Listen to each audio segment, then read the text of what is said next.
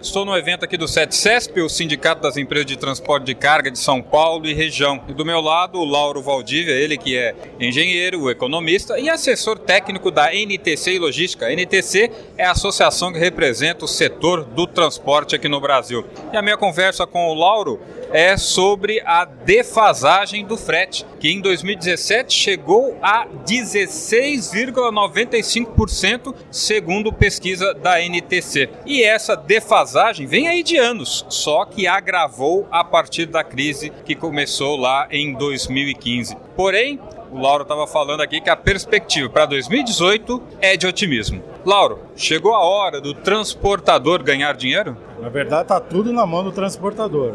Essa negociação pendia mais para o lado do embarcador, mas eu acho que agora 2018 começou uh, timidamente em 2017, mas 2018 é a hora. O transportador tem que ter a coragem de, de pedir aquilo que ele perdeu aí nos últimos anos para o embarcador. Tá certo. O Laura apresentou outros números aqui da pesquisa da NTC. 40% das empresas têm caminhão parado, que representa cerca de 70 mil veículos estacionados. Porém, a pesquisa também aponta números positivos. 19% dos empresários entrevistados afirmaram que vai melhorar sim. No início de 2017, o otimismo era de apenas 5,4%. Boa parte das empresas estão no negativo né, e a chance agora é de realmente passar para o positivo.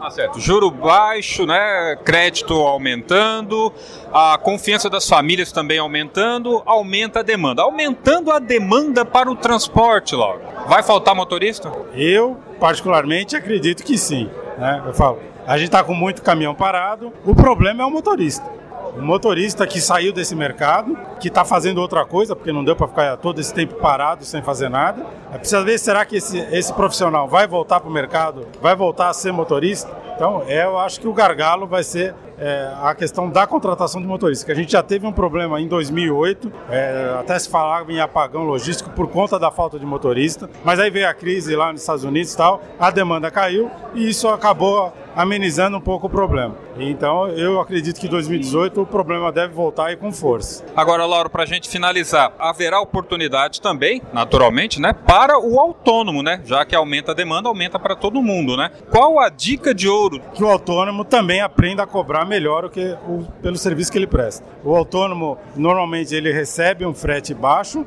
porque a transportadora recebeu também do seu cliente um frete baixo e empurra esse frete baixo para o autônomo, que acaba aceitando. Né? Então a dica é controle melhor seus custos, saiba do quanto você gasta e passe a cobrar melhor. É, vai ter carga para todo mundo, então sugiro ao autônomo que ele procure aquele que melhor remunera, aquela atividade que melhor remunera e passe a cobrar, a é, atuar nessa, nesse segmento, porque vai ter carga para todo mundo a partir agora de 2018. É isso aí, é o que a gente espera. De São Paulo, Jaime Alves.